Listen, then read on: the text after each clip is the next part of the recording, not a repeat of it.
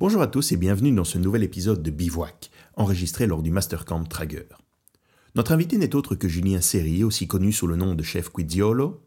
Ce n'est pas simplement un maître en pizza et en cuisine italienne, mais aussi un entrepreneur, un formateur et un consultant passionné. Vous l'avez sûrement découvert sur YouTube dans sa série De la fourche à la fourchette, où il part à la rencontre des producteurs locaux qu'il soutient et met en avant à chaque occasion. Il est le créateur derrière Magna, un concept de street food napolitain primé, et il vient tout juste de lancer son nouveau projet, Battiato, inspiré des authentiques casse-croûtes italiens. Il est ici pour partager avec nous sa passion, ses astuces et bien sûr sa philosophie en matière de gastronomie durable et responsable. On se retrouve juste après ça. Bienvenue dans Bivouac, le podcast qui vous fait vivre la flamme de la cuisine outdoor. Vous sentez cette fumée délicieuse? C'est l'odeur du bois, des épices et bien sûr de la viande juteuse en train de griller. Dans ce podcast, nous allons explorer les arcanes du grill, du fumoir et de tout ce qui se passe en dehors de la cuisine traditionnelle. Alors installez-vous confortablement autour du feu. C'est parti pour Bivouac, en partenariat avec Esprit Barbecue. Direct de Mastercamp Trager, euh, un petit peu au milieu des bois là. Je pense que nos auditeurs entendent, euh, entendent les oiseaux euh, qui nous entourent. Donc voilà, pleine, nature. J'ai vraiment été super content de, bah, de- faire ta connaissance et surtout de t'accueillir ici dans Bivouac. Est-ce que ça va bien Ouais, ça va. Écoute, euh, je j'ai pas à me plaindre. tu vois, je suis dans une phase de ma carrière qui est plutôt, plutôt cool. Dans la carrière d'un chef, tu as le début qui est difficile, euh, le milieu qui peut être compliqué, et quand tu commences à approcher, je dis pas la fin, j'ai 40 ans, hein, mais, Ouais, ouais. mais, mais c'est ça, que je commence à voir qu'au bout du couloir, il y a des trucs cool. Tu vois de plus en plus la passion et de moins en moins les concessions. Beau ça. Bah, je vais quand même te demander de te présenter parce que même si moi, voilà, ça fait un bon moment que je te suis, là, on est quand même dans un podcast qui est vraiment très très ciblé euh, cuisine outdoor, euh, barbecue. euh, voilà. Peut-être des auditeurs qui ne te connaissent pas. Voilà. Allez, un une petite présentation rapide. Donc, je m'appelle Julien Serry, euh, je suis cuisinier, je suis pizzaiolo. J'ai coutume de dire que je suis cuisillolo. Euh, j'ai travaillé en cuisine, dans de la restauration classique, on va dire. J'ai fait quelques belles maisons et, euh, et j'en ai eu assez de cuisiner pour les autres et pas pour les miens, pour ma famille. Ça me bloquait. J'ai notamment bossé dans un restaurant un peu, euh, un restaurant étoilé, et, euh, et ma famille voulait jamais venir et ça me, ça me gênait un peu. Euh, donc, euh, du coup, j'ai arrêté de bosser en restauration. J'ai fait du consulting pendant quelques années. Ah ouais, Et, donc un vrai break. Quoi. ouais. Ouais, j'ai vraiment coupé. J'ai fait, j'ai fait du consulting. Je me suis mis à la pizza parce que, avec, pour, pour être honnête, hein, c'est un parcours un peu atypique. On s'est, on est, on s'est marié avec ma femme. Ouais. On est allé en Espagne en, en voyage de noces. On a trouvé que l'Espagne était magnifique. Mhm. Et on- je, lui ai- je lui ai dit, écoute, on va ouvrir un truc, mais moi, j'ai pas envie d'un truc compliqué. Euh, donc, je me suis formé à la pizza et la passion, quoi. Ah oui, donc c'est seulement Ouais. l'amour de la pizza est arrivé seulement à ce moment-là. euh, vraiment passion. Au bout d'un certain temps, bon, voilà, on a fait le tour. euh, on était en Espagne. euh, c'était au moment de la crise. C'était pas facile. C'était compliqué. On avait une très belle vie, mais euh, c'était compliqué. Les gens achetaient une pizza, ils la partageaient à quatre. euh, c'était. Ah ouais, ouais, ouais, ouais. Ils, prenaient une, ils étaient quatre, prenaient une pizza, trois verres d'eau. euh, tu vois, c'était c'était compliqué. Donc, au bout d'un moment, ben, moi, je suis rentré en France. J'ai fait ce que j'avais pas fait depuis le début de ma carrière. J'ai été à l'école hôtelière parce Ah que j'avais j'avais pas fait l'école hôtelière. Donc j'ai passé mon CAP cuisine aux alentours de 30 ans, un truc comme ça. Euh, et après ça, donc j'ai été travailler dans des, dans des, dans des maisons un peu plus, euh, un peu plus réputées, on va dire, des trucs un peu plus cool. Et au cours de mon parcours, j'ai rencontré un chef qui s'appelle Denis Mbroisi, euh, qui est un chef italien, qui a fait Top Chef, qui a pas mal de, notoriété. Et euh, on s'est entendu, j'allais dire d'amour, mais euh, on s'est entendu d'amitié. Aujourd'hui, c'est la famille hein, pour moi, Ah Denis. Et il me faisait intervenir sur tous ces événements euh, à chaque fois. Donc euh, moi, je prenais, je prenais vraiment euh, beaucoup de plaisir à aller sur ces événements. Et puis à chaque fois, c'était comme c'était de l'événementiel, il fallait que ça soit des trucs un peu street food. Ah ouais. Donc euh, il fallait que ça soit facile à manger. En tout cas, il fallait manger avec Ouais, les doigts. ouais, c'est ça. Donc moi, je travaillais beaucoup là-dessus. Et, et un jour, il m'a dit, mais écoute, tu veux pas ouvrir une pizzeria avec moi à Paris dit, Ok, pas de problème. Donc on a commencé à chercher une- un, un- un- un local pour ouvrir cette pizzeria. Et au moment d'ouvrir, euh, quand j'ai trouvé, euh, au moment de signer, euh, on a fait toutes les démarches et euh, là il m'a dit écoute je veux pas je, je vais pas le faire avec toi parce que parce que sinon je vais te manger Voilà. Il m'a Ah, dit, il m'a dit tu, absorbes la lumière Mhm. et, euh, et si je viens avec toi, c'est moi qui vais te la prendre, la lumière. Ah. Donc il m'a fait un beau cadeau. Ouais. Euh, vraiment, tu vois, c'est, un peu émouvant. C'est un peu émouvant pour moi d'en parler. ouais. et, euh, et après, quand j'ai ouvert, il m'a accompagné vraiment en bienveillance. Enfin, je l'appelais pas tous les jours, tu vois, c'est pas, mais, en bienveillance dans le sens où il m'a présenté les bonnes personnes, les bons attachés de presse, les bons agents, les bons. Ouais. agents immobiliers, les bons, voilà, euh, vraiment Oui, t'a les donné tous les, toutes les pistes. les- Exactement. Exactement. Et on a ouvert ce restaurant Mania, donc euh, Ouais, ouais. M-A-G-N-A. Mhm. Voilà, donc euh, Mania euh, qui fait de la pizza portafolio. La pizza portafolio, c'est de la pizza pliée en quatre qui se mange comme un sandwich. Et c'est un basique de la street food napolitaine. C'est vraiment presque la naissance de la pizza. La pizza, elle est née d'abord en friture, la pizza frita. Ensuite, elle est arrivée pliée en quatre comme je la faisais chez Mania. Et ensuite, les quartiers un peu plus riches ont voulu eux aussi leur pizza. Et là, elle est arrivée dans les assiettes. Et moi, je voulais revenir à l'essentiel. Ouais. Parce qu'on était dans une, une époque de la pizza où euh, c'était la mode de mettre des produits chers. Euh, ouais, ouais. et ça me tapait un peu les nerfs. Donc euh, du coup, bah, j'ai voulu faire ça. Et, euh, et au bout de quelques temps, bah, grande victoire parce que grand succès. Vraiment, on a très très vite, on, on a eu une belle expansion, on a eu euh, jusqu'à 5 points de vente, ça a été Ouais. assez vite. Et puis dans mes clients, bah, j'avais un client qui venait en limousine, quoi, qui se garait devant. Il Pour rentrait- venir chercher la Ouais, pizza. il mangeait dedans et il repartait, Ah. il avait un grand chapeau.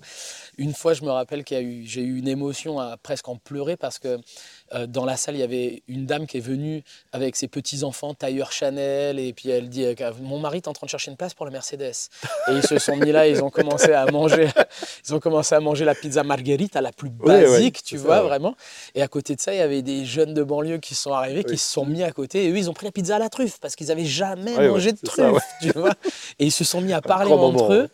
Et là, j'ai eu l'impression de gagner mon combat. Ouais, Voilà, donc, euh, donc, et après, ce, ce restaurant Mania, donc on a eu grand succès, voilà. Et au bout d'un moment, avec le Covid, ça a été difficile, Ouais, comme, pour, tout- plein de, pour monde. pour plein de monde. Et j'ai eu une proposition de rachat par un, gros groupe. Et j'ai accepté, quoi, en fait, Mhm. parce que ça me permettait de me, de me libérer de pas mal de soucis. euh, Oui, puis de te Euh, sans doute sur autre chose. ouais. et puis bah, j'avais fait un peu le tour, c'est-à-dire que je commençais à devenir Monsieur Pizza Plié en 4. Mm. Et ça m'allait pas.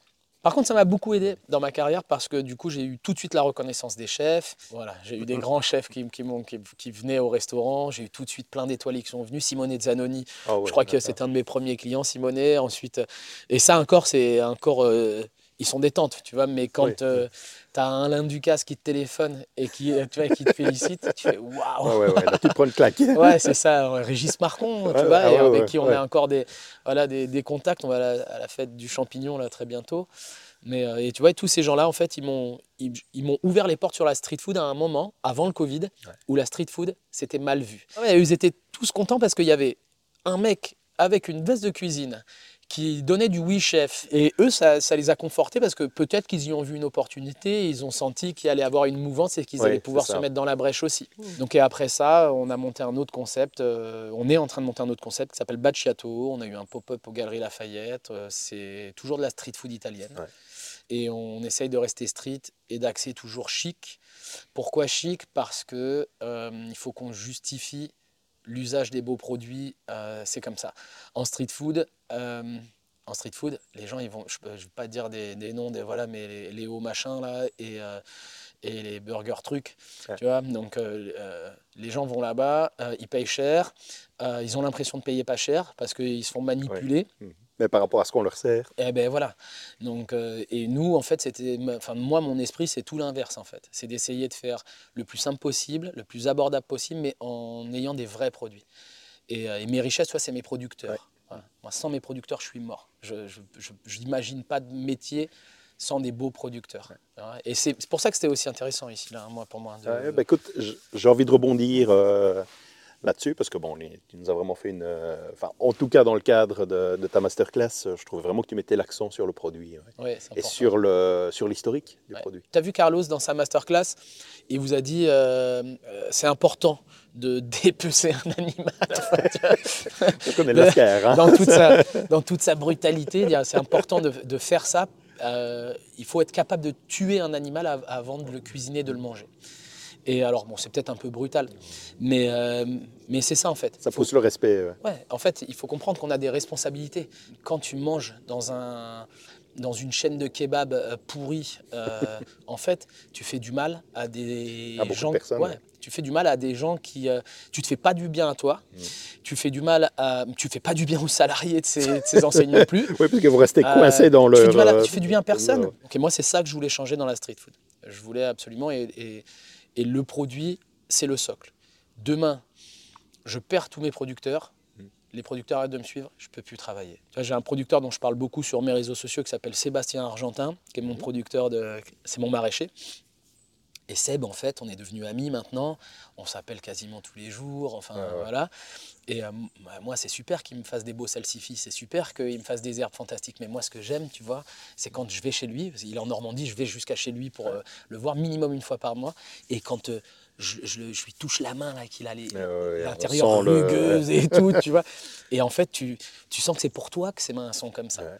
Et euh, ouais, enfin, je veux dire, pour moi, c'est des, c'est des- c'est presque des rapports amoureux, tu veux, parce que c'est- ouais, c'est comme dans un couple. Ouais, tu vois, mon, épouse, quand elle fait des choses, euh, elle fait des sacrifices pour ma carrière. Mhm. Je le vois et j'en suis reconnaissant. Et, et c'est cette reconnaissance que j'ai avec mes producteurs. Et c'est ça que j'aimerais inculquer au maximum de personnes autour de moi. C'est pour ça que je suis euh, membre du collège culinaire et que j'y attache beaucoup d'importance. Eurotoc, euh, euh, le, le slogan c'est euh, no- notre lobby c'est le produit. Et en fait, je veux, je veux vraiment que les gens arrivent à un truc où ils se disent avant d'acheter quelque chose, on n'est pas non plus food watch, mais c'est bien un food watch, hein, je- mais euh, le, le consommateur en fait, tu Ouais. vois. Pour moi, c'est vraiment primordial. Et ça me fait plaisir que tu me dises que tu l'as ressenti parce que Ah ouais, non, c'était vraiment. Pour moi, c'était même le fil conducteur. bah, tu vois, et j'ai pas eu l'impression de pousser. hein. Ah ouais, donc. hein. J'ai pas eu l'impression de pousser là-dessus. je- pense que c'est quelque chose qui a, voilà, qui s'est ressenti et qui, qui a plu beaucoup. Parce que bon, j'ai Ouais. discuté avec les participants. euh, Après, Ouais. c'est beaucoup ressorti. Oui, pourtant, tu vois, sur la table, on n'avait pas que, des, pas que des produits de qualité. Non, oui, mais tu as mis ça en évidence. Ouais. J'ai mis ça en évidence et puis je dis bah c'est pas grave quoi. Le Spar à côté il avait que ça, mais on peut trouver. Euh, voilà, si on cherche un peu, on peut trouver. Là, on n'était pas là non plus pour. euh, voilà, mais à partir du moment, bah, c'était la mozzarella. hein. Ouais, moi, moi j'adorais ben, l'anecdote de la burrata, je trouve ça intéressant. À la limite, tu, peux nous la raconter. Bah, L'anecdote de la burrata, c'est qu'en fait, la burrata, tout le monde voit ça comme un produit chic en France. euh, Parce que c'est la mode, en fait, et puis que tout le monde voit ça. Alors, on met de la truffe, on met des trucs, on les fait machin. Mais moi, le premier, tu vois, enfin, je, Ah voilà, ouais, bien c'est une, une, une Une traîne mode, euh, commerciale, quoi. hein, une mode. hein. Euh, alors qu'en fait, la burrata, c'est un résidu de mozzarella. Donc, euh, quand on produit la mozzarella, il y a un résidu. Donc, il y a le petit lait qui va d'un côté, une partie du caillé avec lequel on fait la ricotta, et après, il y a toutes les petites déchirures de cette mozzarella euh, qui vient se mélanger à une espèce de crème. Et donc, on passe ça et on produit ce qu'on appelle la stracciatella. Et donc, ça, ça se vend dans des barquettes en Italie. C'est beaucoup plus populaire que la burrata parce que tu l'ouvres, tu le tartines et c'est un peu comme si tu mélangeais bah, l'intérieur. c'est l'intérieur d'une burrata de toute façon. Oui, oui, hein, oui, c'est voilà. ça, donc, avec des petits traits. Mais il faut quand même rappeler qu'il y a de la crème dedans parce que souvent, C'est rajouté, ça. bah, souvent, les gens qui achètent la, strat- la, la burrata, elle est, un- elle est toute compacte au milieu, Oui, elle ne doit ouais. pas être compacte. Elle doit être Ouais, liquide. oui. Enfin, c'est qu'il y a déjà un être- problème. Ouais, c'est que déjà il y a un problème. Donc, euh, et, euh, et en fait, et donc les producteurs de mozzarella, enfin les gens qui, qui bossaient dans les caseificio, pour pas gâcher ça, et parce que la mozzarella, elle est de Naples, et, euh, enfin de la région de Naples, et à Naples, euh, les gens sont populaires, c'est des pêcheurs, il n'y avait pas beaucoup d'argent. Donc pour pas gâcher ça, ils ramenaient ça à la maison, ils prenaient une feuille de mozza, ils soufflaient dedans, ils faisaient un trou, ils l'écartaient, ils mettaient le truc dedans, ils faisaient un nœud, donc euh, ils serraient fort avec Mhm. le... et ils ramenaient ça à la maison comme ça. Et il y a encore, vraiment, il y a 10 ans de ça, Mhm. encore la burrata en Italie, il la donne. j'ai- Oui, c'était vu comme un. Ouais, c'était pas pas- comme on un la donnait résidu. pas aux cochons, mais tu voilà, vois, ouais, mais, c'est euh, ça, ouais. mais c'était courant, de... ouais, c'était le Babybel italien. belle image. C'était vraiment le truc. euh, Alors qu'aujourd'hui, bah, on n'en produit pas assez. Et euh, donc, ils sont obligés de trouver même des, des subterfuges. oui, pour, euh, pour la créer. C'est que c'est... Et tu vois, la cuisine est un cycle. Donc, euh, pour moi, le prochain truc sur, sur le- ce, ce produit-là, le prochain truc, à mon avis, ça va être la ricotta. Parce Oui. qu'une ricotta de qualité, Moi, quand j'étais môme, ma grand-mère, elle me donnait de la ricotta et elle me mettait juste un petit peu de zeste d'orange dessus. Vraiment, le, le côté magique. Quoi. Ah, mais une vraie ricotta. Euh, mais une ricotta que tu achètes au supermarché, qui est euh, des- toute compacte, qui est, qui est pas comme on aime. Pas, il faut qu'elle soit bien sèche, sinon c'est pas, c'est pas la même expérience. Et petit à petit, en fait, on éduque les gens et puis c'est des cycles. Et, euh, et donc, du coup, on met la lumière sur des produits et puis après, on revient. Et puis, c'est la cuisine, est- c'est une mode, quoi. Ouais. Enfin, moi, je vois les choses comme ça. donc après, soit tu prends la brèche et puis bah, la traîne commerciale, elle est là. Moi, en fait, si tu veux, ça me dérange pas de suivre les tendances. La pizza la plus vendue en France, est-ce que tu sais laquelle c'est? J'aurais tendance à te dire une 4 fromages, non? Pas du tout. La première la plus vendue, c'est la Regina. Ah ouais. Donc, euh, bon, un bon basique. Ouais. Et la deuxième plus vendue, c'est l'Oriental. Ah oui. c'est la deuxième plus Là, vendue. déjà, il y a problème. Euh, bah, franchement, tu vois, moi, de la merguez sur de la pizza, quoi. Tu vois. ouais, ouais. ouais. Ouais, bon, bon, après, euh, voilà. Donc euh, après, tu- tu- les clients veulent ça. Donc qu'est-ce qu'on fait? Est-ce qu'on continue à s'obstiner, à faire les obtus et faire comme dans les publicités où tu as des clichés de pizzaiolo italien, tu fais Ouais. c'est de la merde tu vois, et tu t'excites pour rien. Ou est-ce que tu essayes d'aller dans leur sens? Donc nous, ce qu'on avait fait, c'est qu'on a fait une pizza avec une petite, euh, une petite euh, tomate euh, juste assaisonnée au ras el hanout et une harissa fumée. Ouais. D'un petit producteur tunisien qu'on connaissait euh, au top, un mec au collège culinaire et tout, propre. Voilà, farine bio, tomate bio, Ouais, ouais, enfin le truc, euh, voilà, le truc propre, produit. quoi. Voilà. Euh, mozzarella fumée. Euh, on était venu mettre euh, des lamelles de chorizo, donc, euh, enfin pas du chorizo, de la spianata. Mais je dis chorizo, c'est Oui, c'est l'équivalent, Ouais. mais. C'est encore, c'est encore un produit où il y a plein d'histoires, il y a des Ouais. d'histoires sur tous les produits italiens. Et, euh, et derrière, on était venu juste mettre un petit peu de date et de l'abricot, et de l'abricot séché. Voilà. Donc un petit Vraiment aller con- chercher ouais, cette, un euh, petit ce clin d'œil. quoi. date, voilà. Et puis on a mis le, et on avait du coup on récupérait un peu le côté tagine, on avait Ouais. quand même les épices, on avait le côté fumé, on avait et, euh, Oui, tu avais les marqueurs côté exactement. de l'Orient. Ils veulent une orientale. Ça. On va leur faire une Ouais, orientale. pas, pas une bête pizza sur laquelle on a cro- claqué Ça- trois bouts de saucisse qui Bah ne non. sont même pas grillés. Ça, pour ça, ils vont chez euh, Pizza Machin, Ouais. là, euh, ils n'ont pas besoin de moi. Ils en achètent deux, ils ont une- un litre de, de coca en plus, tu vois. Moi, je vais pas leur donner un litre de Ouais. coca, je- même pas je leur en vends, tu vois. Donc, euh, sûr. Mais ouais, je suis un peu un ayatollah des produits. Ouais, C'est beau. Ah, ouais. J'ai eu l'occasion de, de participer à une masterclass euh, que tu as donnée euh, avec JP. Donc j'en ai parlé avec lui euh, la semaine dernière euh, dans le dernier épisode. Et donc je voulais savoir un petit peu euh, bah, comment vous avez préparé cette masterclass. Bah, en fait, avec JP, on, on se suit mutuellement depuis un moment. Euh, moi, je suis un super fan de barbecue. Je pense que lui, il est fan de pizza comme euh, tout à chacun. Tout le monde est fan de pizza, je crois. 100% des gens normaux aiment la pizza, je pense. Mais tu vois, un mec autour de toi qui te dit qu'il n'aime pas la pizza, tu vas pas en vacances avec lui. Ouais, c'est ça. Ou il est faux. Voilà, Faut tu faire- sais que tu vas t'ennuyer et que ça va pas être, ça va être, pas être terrible. Et, euh, et donc, il y avait ce- je devais faire moi une masterclass de mon côté, lui une masterclass. Est-ce qu'on peut vraiment appeler ça masterclass? Mais bon, il faut lui donner un nom parce qu'on est vraiment beaucoup plus en famille euh, Ouais, que masterclass. Généralement, moi, je suis habitué à des masterclass où on Oui, t'es est, limite euh, sur un podium. Ouais, Exactement, avec 12 commis, euh, voilà. Et euh, Carlos m'a détendu, m'a dit non, non, t'inquiète, euh, tu viens, tu me fais ta recette. Quand je lui ai envoyé ma fiche recette, moi j'avais mis étape par étape. Ah, le ça a dû lui plaire, ça. grammage, ouais, j'ai fait le truc, euh, j'ai fait une fiche technique de, voilà, avec un déroulé, et tout le bazar, une liste de courses propre. Et puis il m'a dit non, non, mais te prends pas la tête. Et, euh, et du coup, quand j'ai su qu'il y avait, qu'il y avait Jean-Philippe qui faisait, euh, qui faisait lui aussi un truc, euh, ben, on s'est dit, ouais, c'est l'occasion de faire. Lui, il avait deux. Et je lui ai dit, tu veux pas, il y en a une. euh, moi, je devais en faire qu'une. Je lui dit, tu veux pas, il y en a une, on l'a fait ensemble? Ouais, c'est l'occasion de faire un burger ensemble. Et en fait, moi, je pense que dans notre métier, on se nourrit de collaboration. Ouais. On se nourrit en travaillant avec les autres. Et, euh, et tu vois, là, c'est, je pense, le deuxième expert burger avec qui je fais vraiment un truc. Ouais. Et donc j'ai appris des choses différentes. Le premier c'était Johannes, euh, Mhm. qui est un ancien champion de France. Donc, euh, et, Un Et- autre univers, sans doute. ouais, mais voilà, j'apprends d'autres choses. Et donc, on- on- comment on a préparé ça? En toute décontraction.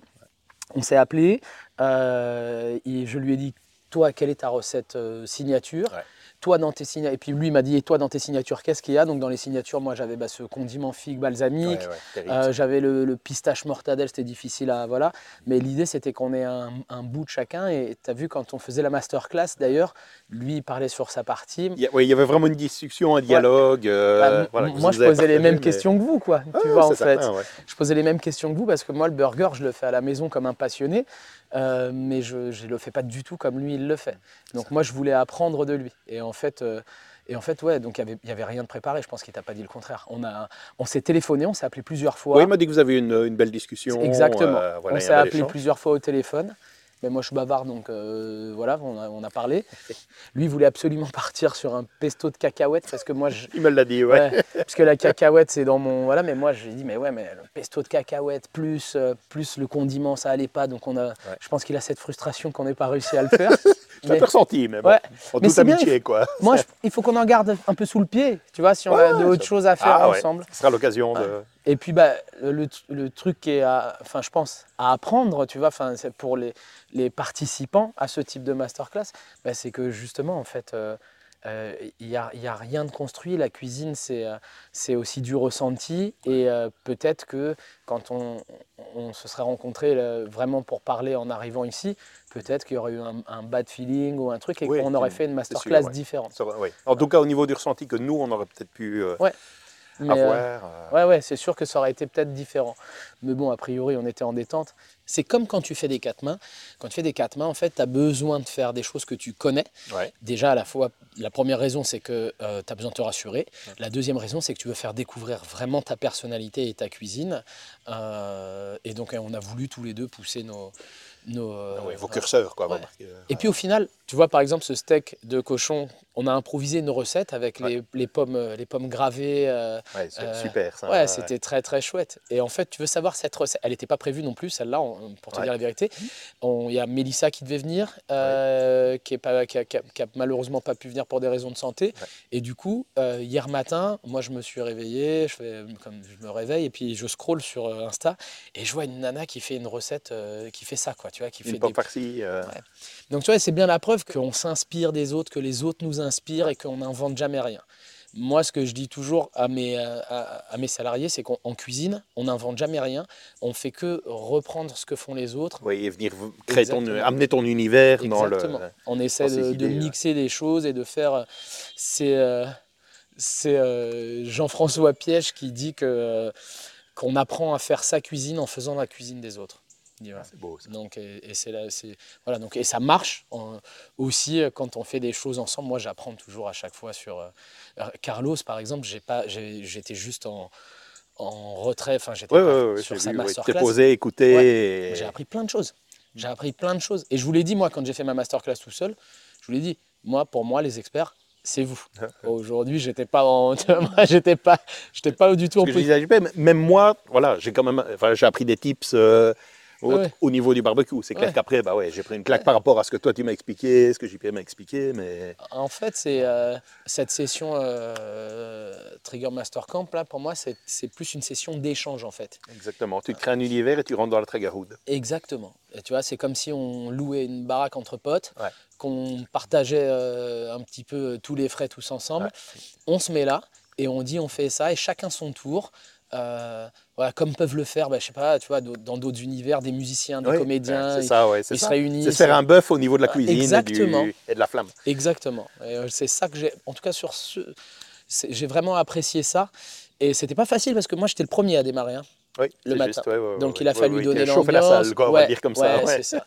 Puis moi, tu as vu, moi je viens de la, je viens de la cuisine. Euh, malgré le fait que je suis très marqué street food, euh, j'ai toujours gardé cet esprit cuisine. Mm. C'est-à-dire que pour moi, il y a une hiérarchie à respecter.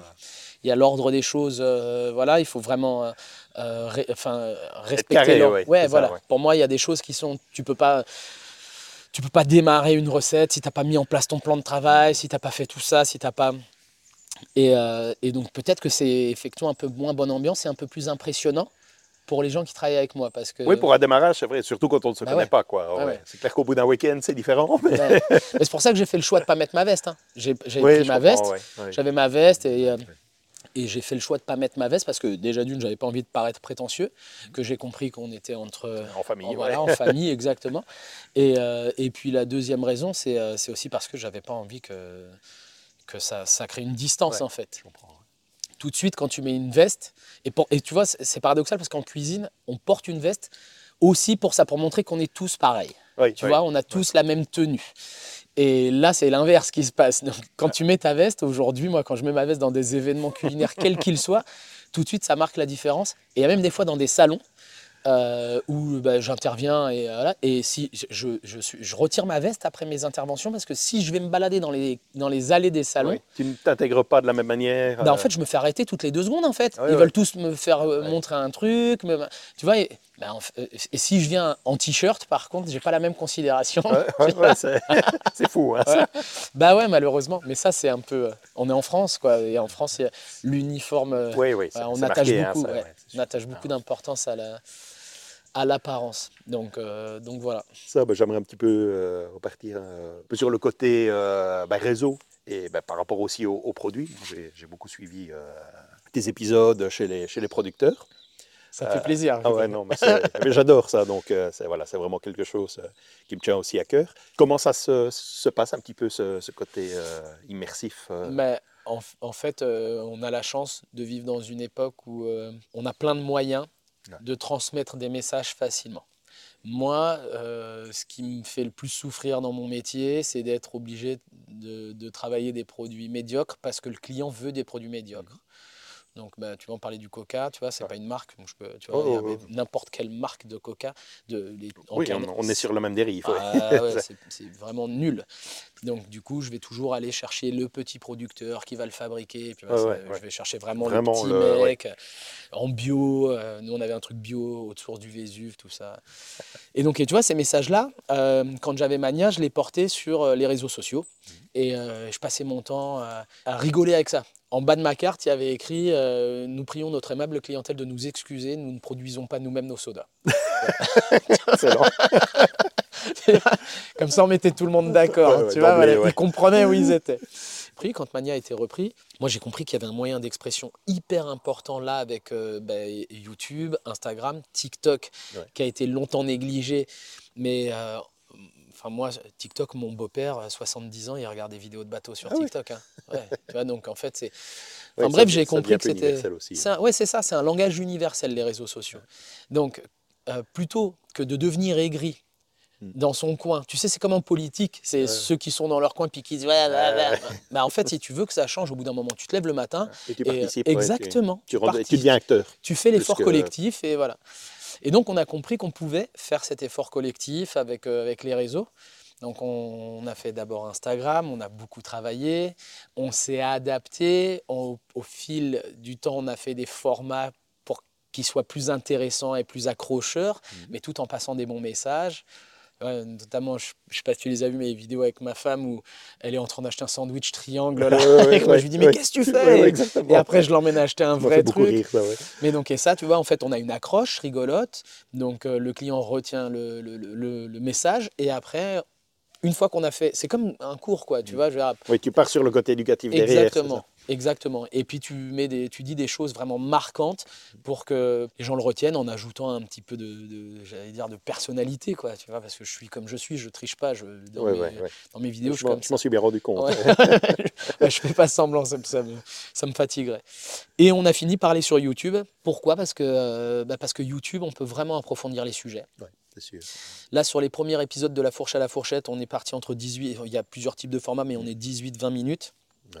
Et euh, les prochains, on a, on a deux 18-20 minutes, le- le- les- la prochaine trilogie, et euh, dont un qui, qui sera le, le- le premier à sortir, où on est sur un 52 minutes. Ah ouais. Voilà. Donc on est un peu plus long. J'avais des choses à dire. On est allé chez un producteur de crème crue, Mhm. tu vois. Donc déjà, Ouais, ouais. même moi en y allant, j'ai appris que crème crue, crème fraîche, c'est pas pareil. Ok. Crème crue, c'est de la crème fraîche au lait cru. On va garder le suspense. ouais, mais enfin bon, tu vois, voilà. c'est- Mais même moi, ça, je le savais pas. Et puis, on est allé chez lui, on a eu plein de trucs qui se sont passés, tu Ah. vois. Et du coup, j'ai dit, bon, bah, tant pis, on investit un peu plus parce que c'est très coûteux de produire des. Ouais, c'est des- certain. enfin, Des, des choses les- de qualité. ouais. Ouais, les, les premiers, non, parce que je les ai vraiment autoproduits pour vérifier si ça. Je si ça pouvait fonctionner. Bah, surtout si ça plaît. C'est un peu comme quand euh, j'ai envie de, de faire faire du sport à mon fils. Je veux l'inscrire dans un sport et puis qu'il me dit euh, je veux faire de l'escrime. Ah, puis, alors, moi, je vais euh, acheter tout ce qu'il faut pour faire de l'escrime. ouais. Il fait deux cours et puis ça lui plaît pas. Ah, Tu vois ça, ce que je veux dire? Donc et après, du coup, tu te retrouves avec le matos rempli. Donc là, je voulais pas faire cette erreur. Je voulais partir sur des petits formats avec des partenaires sympas qui me prêtaient du matos. Et voilà, je baignais en profitant de, bah, de, de mon influence. Oui, sur, du réseau, quoi. Ouais, Enfin, voilà, de des- mon influence sur Instagram, clairement, qui m'a aidé sur.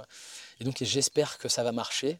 Et on va essayer y de croit, hein. rajouter d'autres formats. Ouais, j'espère que ça va marcher. Et qui sait J'aimerais que ça aille plus loin que YouTube, tu vois. Ouais, Mais euh, ouais, l'important pour moi, c'est de prêcher la bonne parole. tu vois. Je, mon idole culinaire, c'est Jean-Pierre Coff.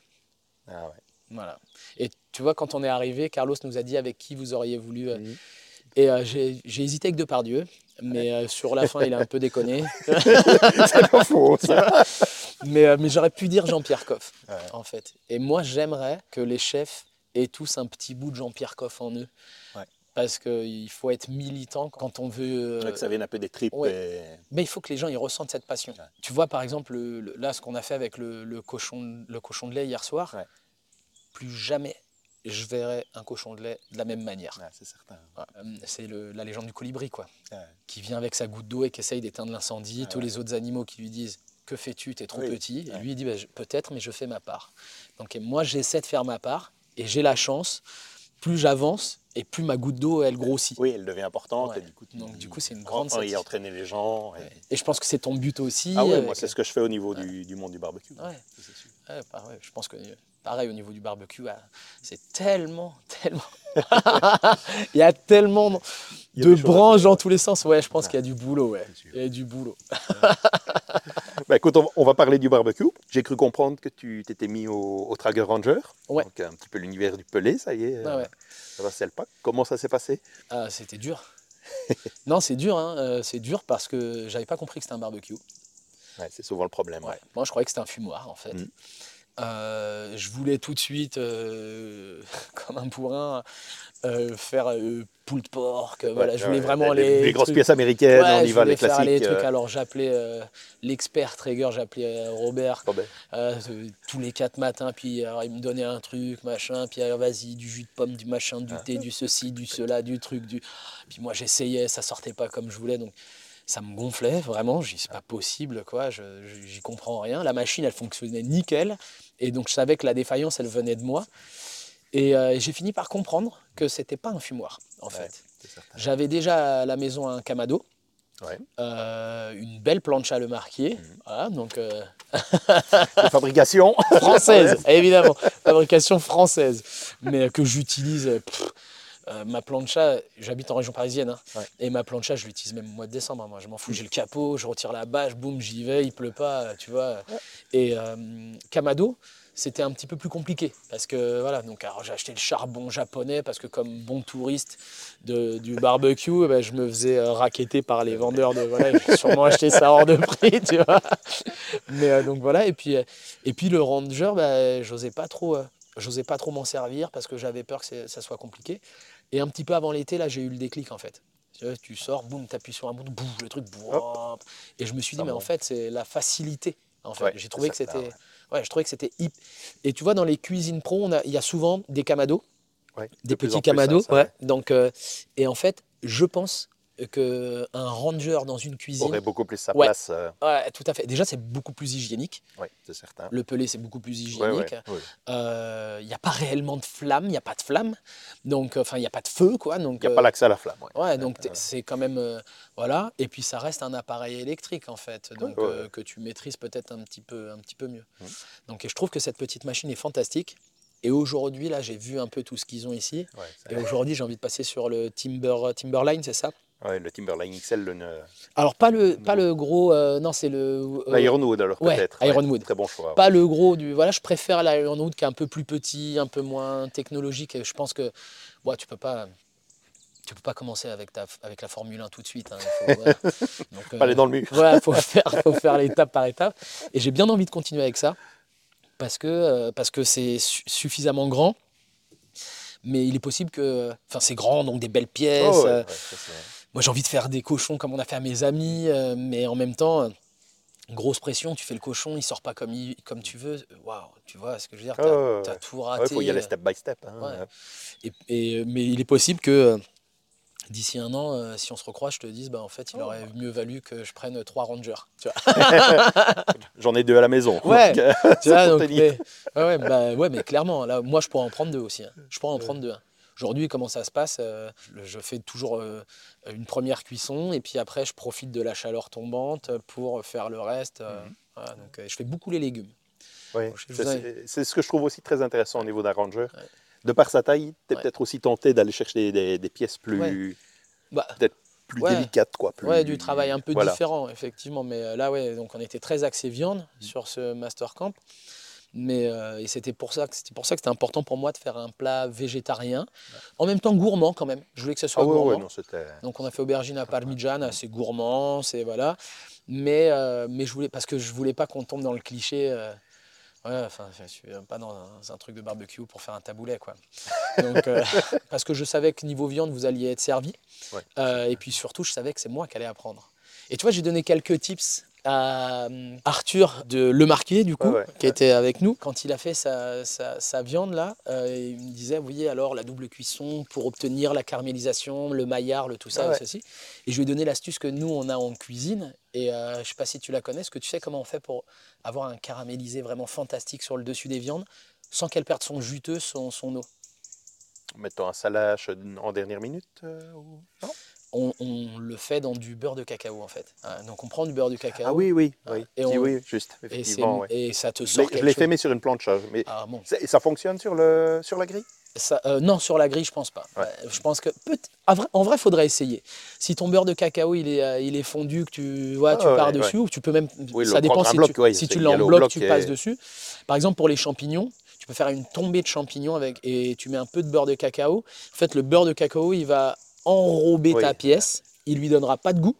Et il va garder donc toute l'humidité à l'intérieur et ça va cuire quand même. Donc le champignon, il va cuire avec son humidité à lui-même en Oui. fait. Sans, Exactement, sans, avoir perdre. trop de pertes. Et, Et la viande, pareil. Et ça te fait des. Tu sais, quand tu passes le couteau dessus, ça.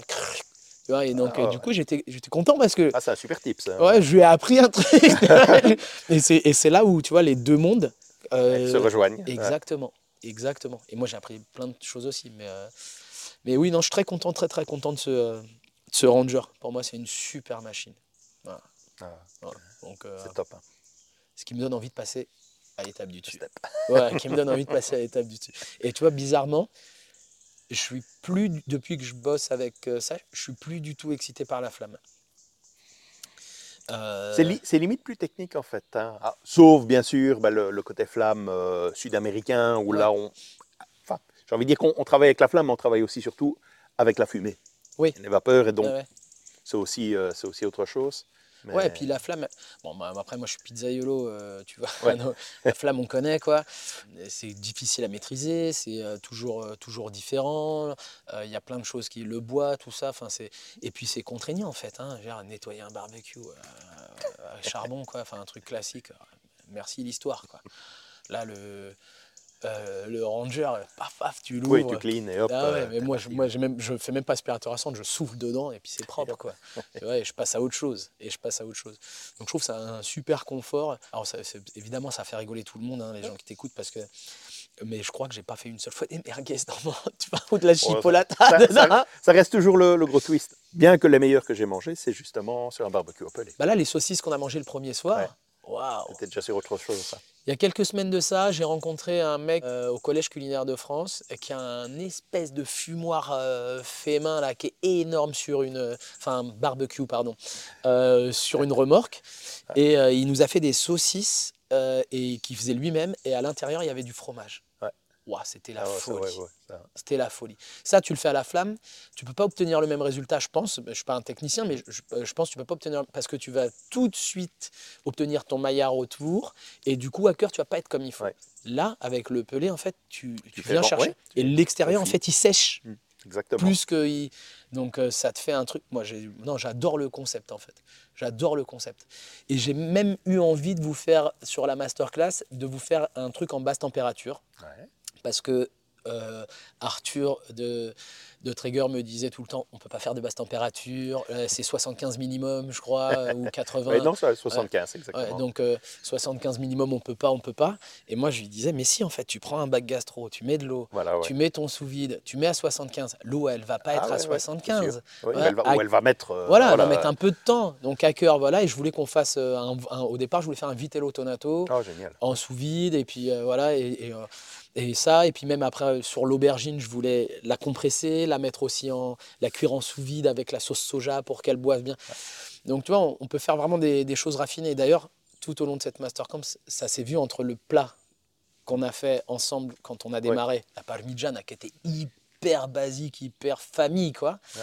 et le truc qu'on a balancé aujourd'hui quand on s'est ouais, la- la bagarré là, battle, quand on a fait la battle il y avait un monde. Et moi, rien que pour ça, c'est pour ça que j'ai voulu pousser, faire un truc. Les garçons, ils m'ont dit Ouais, on, va, on va charger un peu plus les assiettes. J'ai dit Ouais. Non, non, non. Non, non. J'ai dit, voilà. Ouais. L'idée, c'est de montrer que. euh, je pense que c'est important. Après, je vais peut-être pas me faire des amis dans le monde du barbecue, mais c'est important que le milieu du barbecue euh, puisse aussi s'ouvrir sur ça, sur cette typologie. Moi, Ouais. c'est ce que je prône, mais bon, après, Bon, bah, tu vois, il en faut pour tout le monde. Mais... On est raccord, mais, euh, mais sans oublier le basique. hein, je Non, veux dire, non, ouais, bah, oui, dans les, les classiques bien Ah, maîtrisés, c'est important. hein. Ah, mais j'adore la tartiflette, tu vois. Mais, mais de temps en temps, aller manger, euh, je sais pas, un petit rossini, tu vois, je sais Ah ouais, pas, un truc un peu sûr. plus raffiné. Ah, Ouais, ou de la Saint-Jacques, carpaccio de Saint-Jacques, machin. J'apprécie, quoi. Donc il faut aimer les deux. C'est ça pour moi, être un épicurien. Écoute, c'est ce qu'on retiendra, en tout cas. Bah, écoute, ici, ça va être un petit peu bah, la, la minute promo, on va le dire comme ça. Est-ce que tu as, un compte, une association, quelqu'un que tu voudrais mettre en lumière? Euh, alors, je suis dans plusieurs associations. Donc, le collège culinaire dont j'ai déjà parlé. Il faut se renseigner sur le collège culinaire. Le Ouais. jour où on a besoin d'un producteur, on va sur le site et on a tous les producteurs du collège culinaire. C'est que des gens qui travaillent en manière intelligente, raisonnée, pas forcément bio, mais au moins intelligente, raisonnée, des vrais producteurs. Oui. Mais l'association que j'ai envie de mettre en avant, c'est pas celle-ci, c'est une autre association qui s'appelle les Enfants Cuisine, dont j'ai la chance d'être ambassadeur. Et euh, c'est une association qui a été créée par Olivier Chaput il y a 10 ans. Et en fait, le but, c'est d'apprendre aux enfants. En fait, plus tôt on va prôner notre message, et mieux ça sera, d'apprendre aux enfants à cuisiner correctement. Et euh, tu vois, je, je- je pense que je peux le dire, mais je suis, Ouais. je suis ambassadeur ONI. Ouais, Euh, et du coup, je leur ai fait envoyer des fours à pizza. Ah, tu génial. vois. Et j'ai fait des démos, j'étais dans des maternelles avec des fours à pizza. Ils mettent la main dans la pâte. Donc, et je sais que la fois prochaine, quand ils iront chez, euh, chez Domi Hut, euh, tu vois, ça va pas se passer Ouais, comme ça. Quoi. c'est sûr. Et, et là, le, du coup, le, le, le ranger, là, ça m'a fait percuter. Je me suis dit, ça pourrait Ça, tu peux l'emmener aussi Ouais, pour, euh, pour les mettre au contact de. Carrément. C'est beaucoup plus safe en plus. Ouais, euh, et c'est un barbecue. Et les enfants, tu leur expliques euh, le- la vis sans fin, Ouais. le Oui, pelé, t'as le côté technique au départ. Puis la le- fumée, le goût, le truc. euh. Donc, c'est les enfants cuisine et c'est une association. Il faut aller voir. Non, bah, Adhérer, écoute, ça coûte façon, pas je- cher. On va, on va mettre ça dans la description du podcast. pour 30 que- euros par an, ça coûte pas cher et on fait plaisir aux enfants. C'est voilà. Super.